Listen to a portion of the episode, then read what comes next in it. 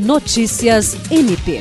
O Ministério Público do Estado do Acre realizou nesta quinta-feira, 10 de novembro, a apresentação da vitrine da resolutividade, uma ferramenta online que oportuniza a visualização da atuação resolutiva do MP acreano. A ferramenta está hospedada no site institucional do MPAC e disponibiliza informações sobre iniciativas voltadas à prevenção e reação a problemas sistêmicos da sociedade.